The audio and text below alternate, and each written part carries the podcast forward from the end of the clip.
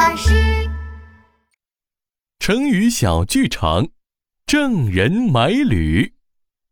妈妈妈妈，我鞋坏了，要买双新的。那我们现在一起去买新鞋子吧。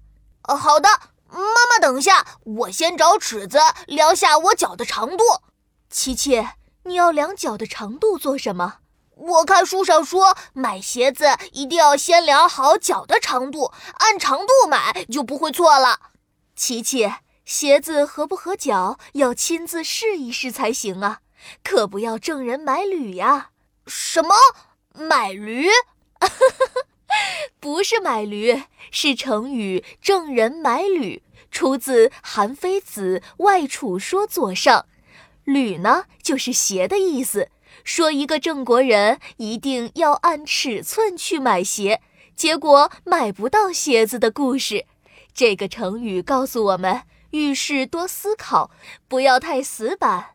妈妈，我知道了，那我们走吧，去买鞋子喽。